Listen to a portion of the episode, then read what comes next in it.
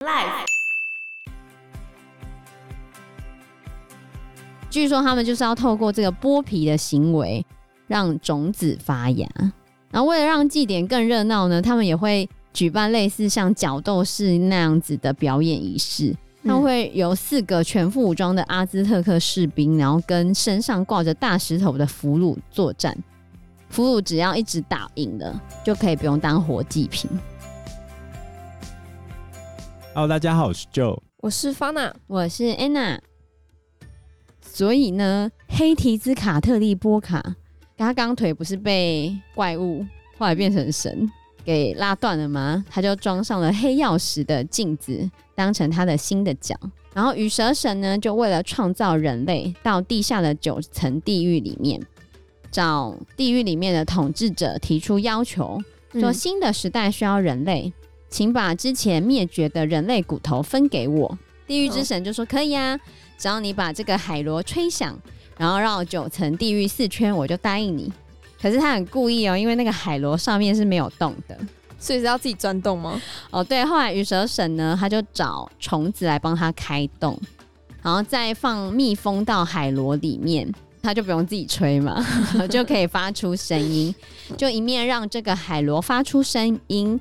一面绕着九层地狱四圈，结果后来他就跟地狱之神说：“我已经按照你的说法这么做了，你可以把之前的人类的骨头给我，我要去创造新的人类。”地狱之神竟然说：“不要，我还是不想给你，耍赖。”对，后来雨神神就很生气，觉得你干嘛骗我呢？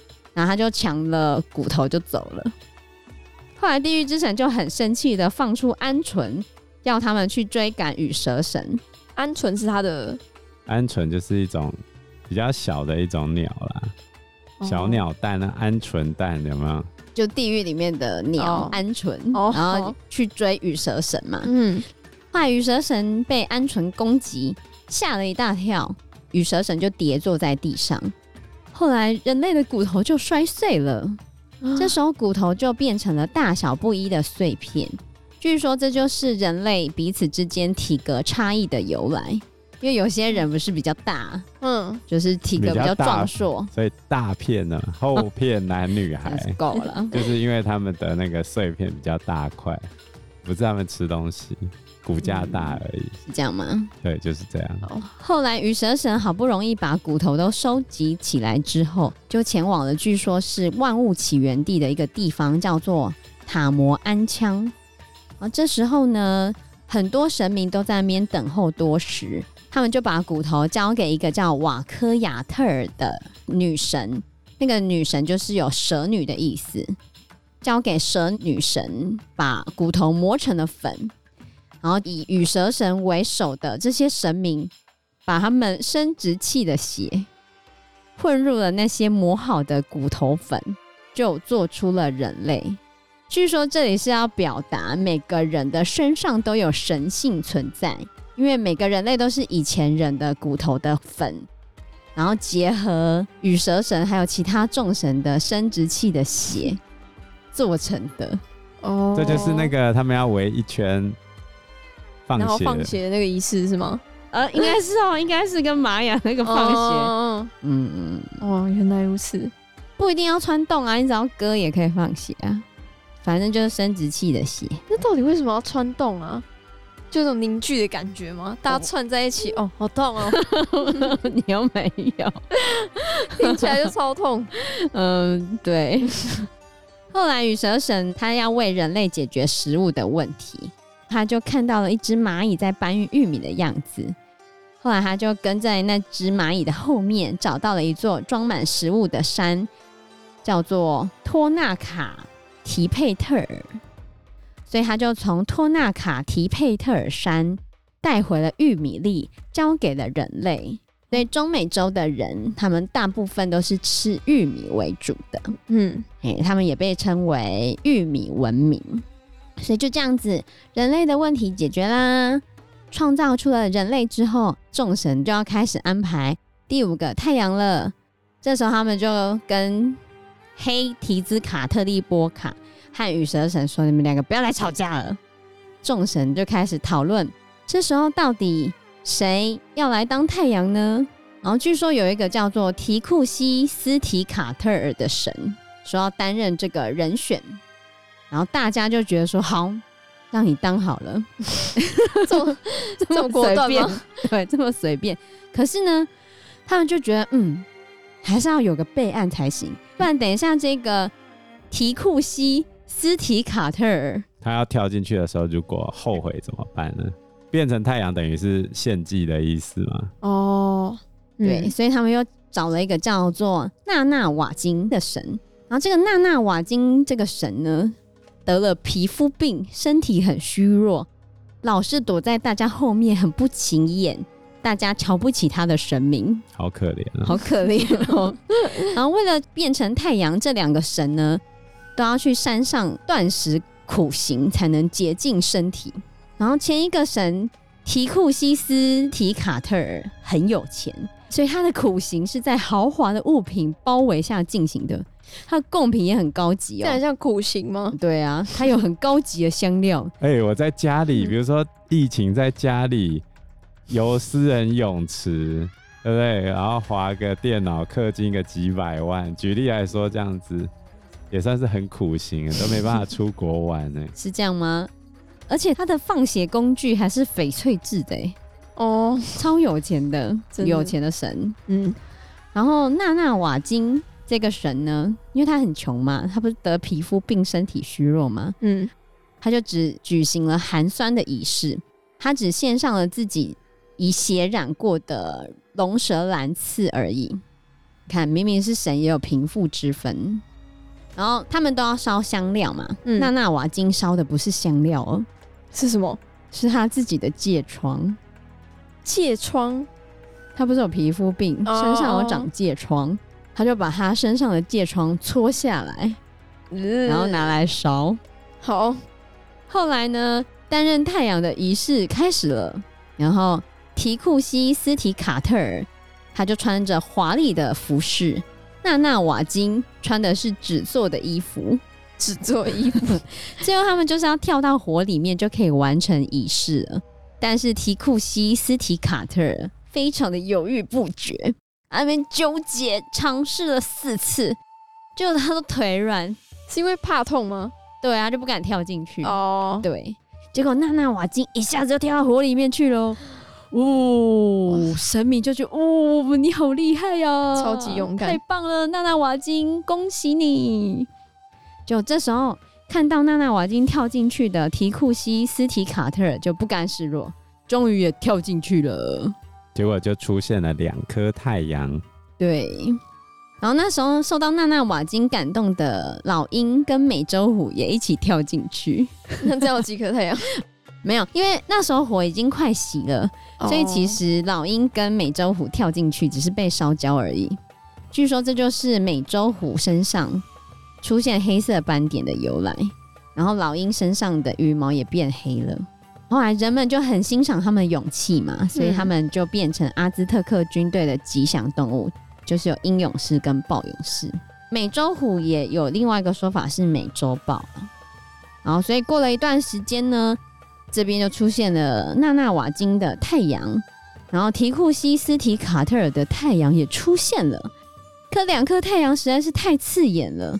所以就有神把前面的兔子丢向了提库西斯提卡特尔的那颗太阳，提库西斯提卡特尔的光芒就减弱了，然后兔子的形状就在上面，所以它就变成了月亮。哦，所以纳纳瓦金就是太阳，提库西斯提卡特尔就变成了月亮。所以会选择丢兔子是随便选择吗？还是有什么特别含义？就刚好看到眼前有一只兔子，然后、就把它丢上去。哦，原来如此。他把兔子丢上去，就是月亮上玉兔的由来，这是阿兹特克版的玉兔，玉兔捣药。因为它没有捣药好吗？月亮的那个阴影的部分看起来很像一只兔子啊。哦，所以中国才会有那个玉兔捣药。可是阿兹特克同样也把它看成很像兔子啊。阴影的部分就是一只兔子丢到他脸上，然后就变黑黑的嘛。哦，而且月亮上有兔子的由来就是这样。众神本来讲说，哎，一个是太阳，一个变月亮，这样就好啦。就没想到这两个发光体却动都不动。然后他们就想说，是发生什么事？嗯、为何太阳跟月亮都不动呢？这时候太阳讲话了，娜娜瓦金变成了太阳，就说：“我想要血啊！”所以神明们又开始了讨论，大家就决定要牺牲自己。所以羽蛇神拿刀子，就开始把每一个神的心脏一个一个挖出来。每一个人哦，每一个神哦，每一个神，对。然后这个太阳就诞生了，所以第五个太阳纪就是现在的太阳纪。第五太阳也被称为是第四运动，就是我们现在生活的时代。阿兹特克人相信这个时代之后会发生大地震，摧毁所有的一切，然后人民会被从天空而来的怪物吃掉。第五太阳如果没有血祭跟祭祀的滋养，它就会消失，导致现在这个时代的终结。所以他们的职责就是确保纳纳瓦金变成了太阳能够得到滋养，所以才会有后来的活人献祭的这个传统出现。那前面一直不断的重复提到，有好几个太阳纪都是六百七十六年嘛，这个数字对他们可能也有些意义，只是我们现在不知道。比如说之前墨西哥的考古团队在墨西哥城附近发现一个塔的建筑物。里面总共放了超过六百五十个头颅，后来点一点，差不多就是六百七十六个。然后从头骨跟牙齿的发育来看，这些头大多数是属于妇女跟儿童。通常来说啦，他们会把俘虏来的士兵头砍下，放在头架上面供奉。但是这里看到的却是妇女和儿童，可能是因为。他们是奴隶，然后战败，然后全村都向神明献祭，必须要献祭六百七十六这个数字，有点类似那个《冰与火之歌》里面有一个无面者墙，里面全部都是人头这样子摆着。我们原住民出草之后也会把它摆在那个架子上，有点类似这样子的啊。所以你看，他们就会有各种的献祭。那我们来谈一谈他的献祭文化吧。好。他们的献祭文化非常的五花八门，各种花式献祭。对，第一个花式献祭就是花之战争。为什么叫做花之战争呢？就像刚刚讲了，为了延长太阳的寿命，他们都希望可以延缓世界末日的到来，所以他们就会开始举办各种仪式。然后充当活祭品的通常就是战俘或者是奴隶，所以为了确保活祭品的数量足够。阿兹特克常常会用战争的方式定期举办，叫做“花之战争”。花之战争听起来好像很梦幻，其实就是你把人杀掉之后，他的血不是会喷出来吗？嗯，就很像地上一朵一朵的花，所以就叫做“花之战争”。他们献祭也是像玛雅人一样，就是很乐意献祭吗？还是？玛雅不用牺牲生命哦，对对。哦、可是花之战争是你打败仗，战俘要被去牺牲生命，哦、动不动就来打你们，然后把你送上祭台，嗯、把你的心脏挖出来，你觉得你会开心吗？如果是你，因为阿兹特克他们想要更多的人来献祭，嗯，所以他们必须要去把其他的王国或部落打败嘛。基本上都是打败仗的、啊，输掉的人必须要被献祭掉。他们打仗主要目的，也就是把对方的国王抓来献祭。在他们的文化里面，当国王也是一个超级高风险的行业，因为打仗的目的就是要抓到他来献祭，这样子。你只要打输了，你就死定了。但是其实可能因为洗脑教育很成功，嗯，所以。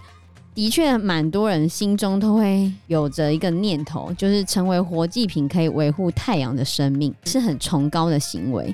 所以，很多的士兵如果变成战俘之后，也都会蛮坦然接受这样的命运。像是有一个变成阿兹特克战俘的人，他原本因为战绩很高超，所以原本阿兹特克没有要让这个战俘当成活祭品，要让他变成军队的一部分。可是这一个战俘，他却自己要求说，想要献祭，所以最后他也是献祭了。人家想要留他，饶他不死，他说不行，我要献祭。然后也有一个国王，他的儿子在战争中被对方俘虏了，他儿子哎，国王的儿子。嗯，这时候国王就很开心，耶，这样我儿子也可以成为神明的一部分了，对吗？因为你要献给神明是非常崇高的行为哦。结果后来敌国让国王的儿子回来。国王就觉得说，好不容易我儿子可以变成活祭品，哎，怎么可以这样子呢？然后他儿子回来之后，他还是亲手让儿子变成了活祭品。他很想让自己的儿子变成活祭品。对，但是也不知道是因为这是要洗脑人民还是怎样，就有很多类似的故事有流传下来。然后有一些祭典，他们真的非常五花八门。像雨神特拉洛克祈雨的祭典，在这个祭典中呢，为了祈雨，阿兹特克人会在山顶上取出大量小朋友的心脏，所以其实，在阿兹特克他们的神庙里面，就有找到塞有大量小孩尸体的洞穴。嗯，这个祭典是在阿兹特克的历法一月的时候举办，是要祈雨的。可是降雨的时候，其实是在四月的时候，所以一月到四月期间，每个月都会有小孩被杀，然后他们的心脏就要被取出来。然后第二个祭典呢，叫做西培祭典，是在阿兹特克历二月的时候举办的。这个祭典呢，他们是要先取出俘虏的心脏，然后要剥下俘虏的皮，后来俘虏的主人会披上。这一个俘虏的人皮穿在身上二十天到下个月，二十天，对，不会臭掉，超级臭，I don't know。然后俘虏就是被献祭完之后的肉，就是大家分食这样子，生吃，煮了吃，没有生吃。到了下一个月，把皮收到神庙之后，祭典才结束，才可以洗澡。然后他们就会使用成为活祭品的骨头来进行各式各样的仪式。据说他们就是要透过这个剥皮的行为，让种子发芽。然后为了让祭典更热闹呢，他们也会举办类似像角斗士那样子的表演仪式。他们会有四个全副武装的阿兹特克士兵，然后跟身上挂着大石头的俘虏作战。俘虏只要一直打赢了，就可以不用当活祭品。虽然也有很强的人赢得竞赛，但是据说也是有，即便赢得竞赛的俘虏，也说他要当活祭品。所以他们还是蛮想当活祭品的啊，因为献祭给神明，神明当活祭品的人才能上天堂啊，不当活祭品就会下地狱。对，然后还有一个祭典，就是黑提兹卡特利波卡的祭典。嗯，就是要跟羽蛇神感情不好的那一位，对，就是有没有一开始哦哦第一个太阳祭的黑提兹卡特利波卡祭典？嗯、这个祭典是在阿兹特克利五月的时候举办的。好，这个祭典呢是要找一个年轻人当黑提兹卡特利波卡的化身。这个年轻人要非常的健康、英俊、聪明，身上要很完美，不能够有任何的伤。然后在这一年之间呢，他们会盛装打扮这个年轻人，给他最好的享受，给他最好的食物，然后让他受教育。路上行走的人看到他都要跟他跪拜。然后祭典的前二十天，还会分四个貌美的女孩给这个年轻人，在祭典当天为止，这个年轻人都可以跟这四个美女尽情的纵欲。想怎样就怎样，好。然后到了上场的前五天，他们会为这个年轻人每日召开盛大的宴会跟祭典，把他捧上天。最后一天，这年轻人他就要自己爬上神庙，在那接受取出心脏的仪式。那取出心脏的那一刻会痛吗？嗯、呃，有一些说法是会让他们喝龙舌兰酒。喝到烂醉哦，麻痹，对，然后他们就不会痛苦。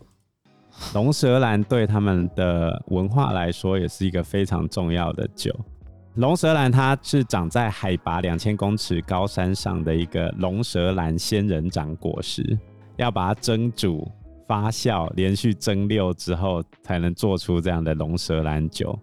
它的酒精浓度大概是四十六趴到五十六趴，算是非常非常的高。嗯、那我们现在喝 Tequila 主要是加盐或者柠檬嘛，但是龙舌兰本身这个仙人掌它还有很多用途，除了当酒喝之外，它枝叶还可以做屋顶，然后纤维可以纺织，它的果浆还有维他命 A 跟 B，然后龙舌兰还可以做调酒嘛，就是鸡尾酒，总共可以调三十多种不一样的饮料。不知道，我觉得还好。那是去山屋记，我有喝过纯的 Tequila，嗯，就觉得真的超烈，超级烈的那种。那你不就喝完马上就倒了？嗯我只有喝一点点，就尝味道而已。哦，舔一下这样。对对对对，嗯、可能喝小喝一两口。龙舌兰还有一个经典的调酒，就是玛格丽特。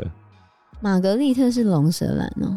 对对对，它在饮用前要先碰到盐巴，然后一喝就稍微会进入那个微醺的状态，然后加一点柠檬片这样子，嗯，增添风味跟口感。龙舌兰本身就会有一点点的柑橘的香气。所以献祭前喝醉了就不会痛了吧？